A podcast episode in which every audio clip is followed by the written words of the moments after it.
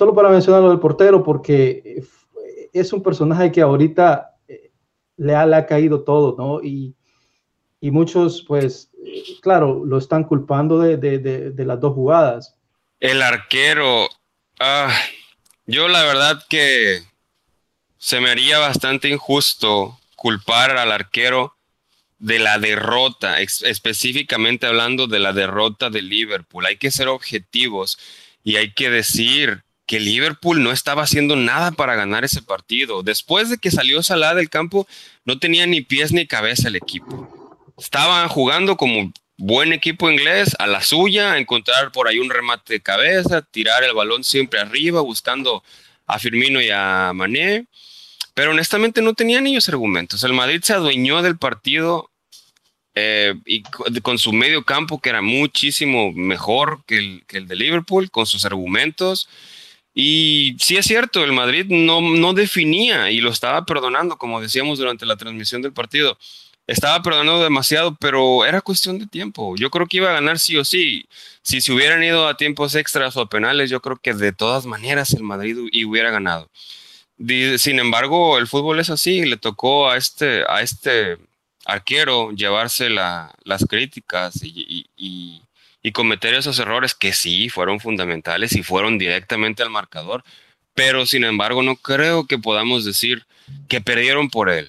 Sí, afectó, obviamente, pero yo creo, si tú a mí me preguntas, creo que igual el, Liverpool iba a perder. Ah, eso de los porteros es, es, es, un tema que no muchos lo, lo, cubren porque, pues claro, es el portero, ¿no? Eh, es el jugador que, puede pasar desapercibido en un partido de fútbol, al menos que, que haya, bueno, en una final más que todo, en mi opinión, porque casi siempre en las finales no hay un, no hay mucha dinámica en los partidos, casi los, los equipos son muy tradicionales y no les gusta atacarse demasiado.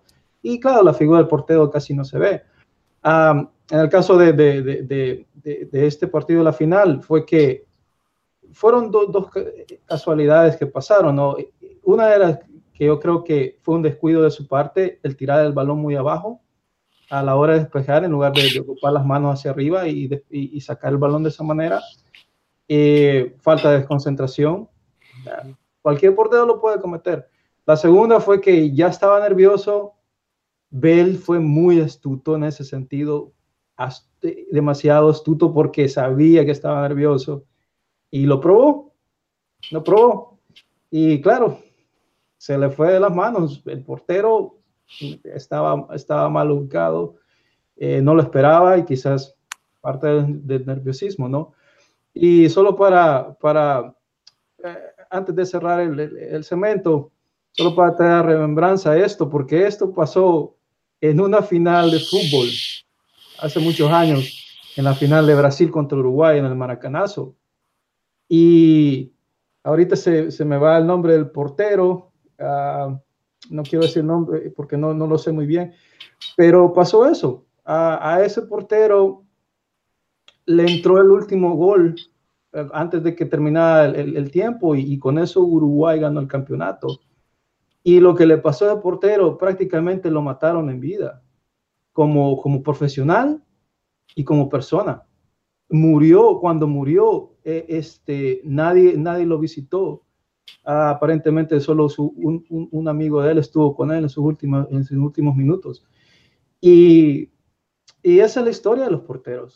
Es, una historia que muchos no hablan, que, que eh, puede ser muy dañina para su carrera, ¿no? Puede terminar en eso y, y, también puede afectar en su vida normal, ¿no? Después del fútbol. Es, es, es triste a veces y, y, y enhorabuena que la afición del Liverpool lo apoyó. Eh, es importante, fue muy importante para él sentir el apoyo de que a pesar de sus errores este, lo apoyan. Habría que ver qué pasa después, ¿no? Ya veremos si sigue la otra temporada, pero eso le, da cierto ánimo para seguir en su carrera. Ah, bueno, con esto vamos a ir cerrando el programa. gracias a Paul por este... Gracias, gracias por la invitación. Este, y vamos a seguir haciendo programas. Próximamente ya viene la Copa del Mundo y empezaremos a, a enfocarnos en eso. Directamente empezaremos a hablar de los grupos y cómo vienen los partidos y claro, cuando estén los partidos tendremos muchos más videos. Ah, gracias por todo. No olviden suscribirse y nos vemos en la próxima. Hasta la próxima.